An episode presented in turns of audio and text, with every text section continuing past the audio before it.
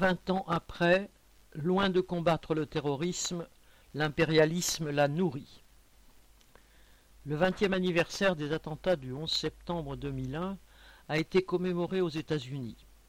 Dans le reste du monde occidental, les médias ont aussi largement évoqué ces événements présentés comme un tournant dans l'histoire mondiale.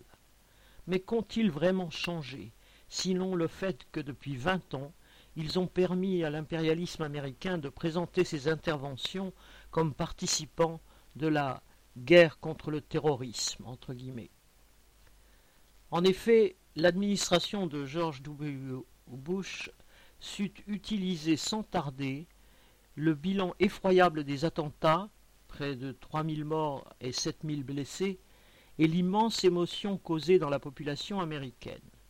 Le jour même, Bush et le gouvernement, suivis par le patronat, les élus, républicains comme démocrates, les médias et les, dirigeants syndicaux appelèrent à l'union sacrée et à serrer les rangs derrière eux dans la guerre contre le terrorisme.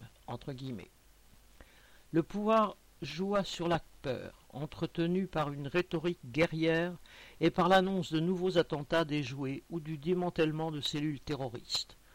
Une propagande chauvine, haineuse, enjoignait non seulement chacun d'arborer le drapeau national sur sa voiture ou sa maison, mais encore de se méfier des étrangers, à commencer par ceux venant du Moyen-Orient.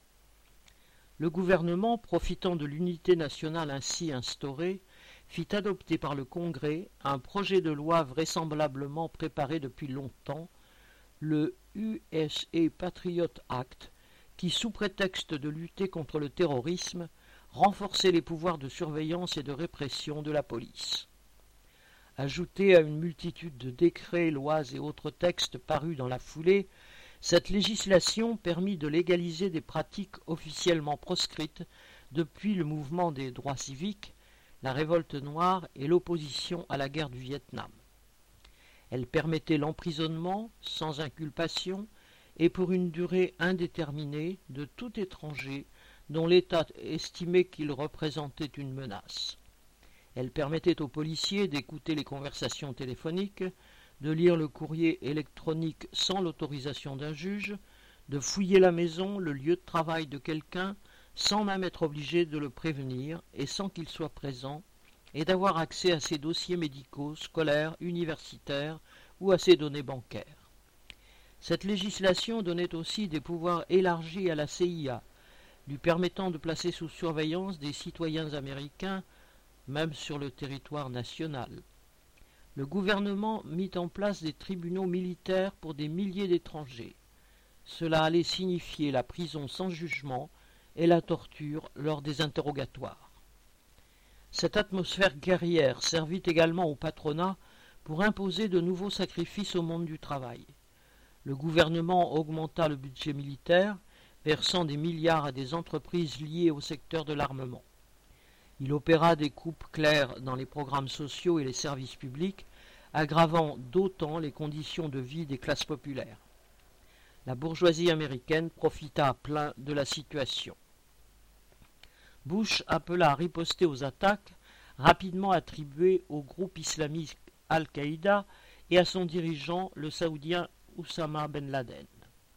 Ce militant d'une idéologie réactionnaire qui avait guerroyé pour le compte des États-Unis contre les troupes soviétiques en Afghanistan dans les années 1980, s'était ainsi retourné contre eux.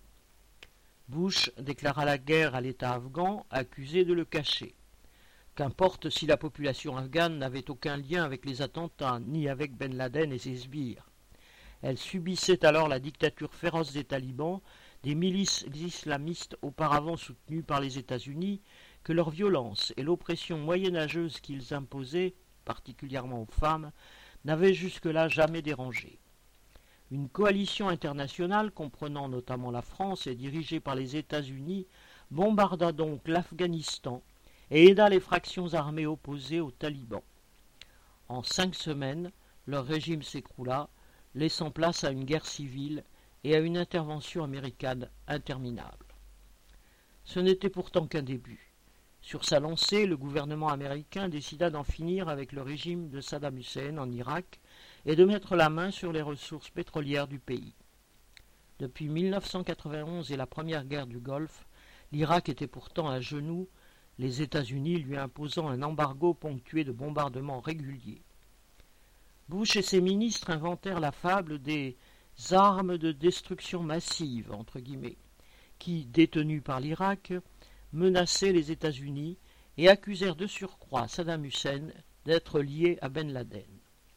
En mars 2003, l'armée américaine envahit l'Irak et détruisit son appareil d'État avant de s'embourber là encore dans une guerre sans fin, tandis que les affrontements entre milices religieuses dévastaient le pays et que la population connaissait un recul sans précédent de ses conditions de vie.